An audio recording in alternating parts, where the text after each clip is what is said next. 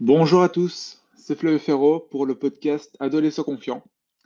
Et aujourd'hui, j'aimerais parler en fait de ce qui meurt beaucoup trop tôt à mon sens, c'est-à-dire les rêves d'adolescents. Les rêves, on en a plein quand on est gosse et euh, arrivé à 13 ans, on commence à voir la réalité qui nous, rattrape.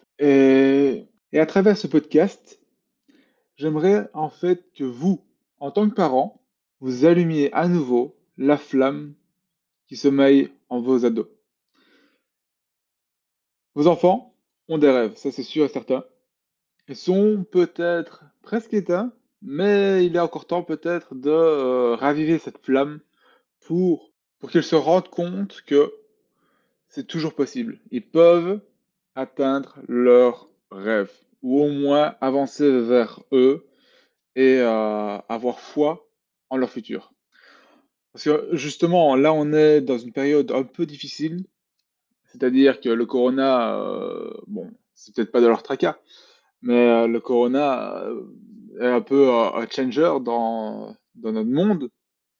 Et pour les jeunes adultes, mais vos adolescents sont les jeunes adultes de demain, eh bien pour les jeunes personnes qui viennent d'être diplômées ou qui sont encore à l'université, eh bien l'avenir n'est peut-être pas euh, aussi clair qu'ils le souhaitaient euh, lorsqu'ils étaient adolescents. Donc afin que vos petits-enfants ne soient pas euh, perdus comme la majorité des étudiants à ce jour, il serait bien qu'ils fassent dès maintenant un travail sur eux-mêmes. Et ce travail, il doit être fait avec ses parents, avec leurs parents, c'est-à-dire avec vous. Moi, je me souviens, quand j'étais adolescent, mes parents, euh, le développement personnel, ça leur parlait pas. Quand je disais que je rêvais d'aller vivre en Asie, ça leur semblait, voilà, euh, Flavio, il blague, comme d'habitude. Alors que dans les faits, euh, là, ok, je suis encore en Belgique, mais dès que le corona se sera calmé et que les frontières auront ouvert à nouveau, je ne serai plus là. Donc, euh, si je n'avais pas découvert une communauté de personnes qui m'avaient autorisé à croire en mes rêves, eh bien, euh, je ne serais pas en train de vous parler. Ça, c'est sûr et certain.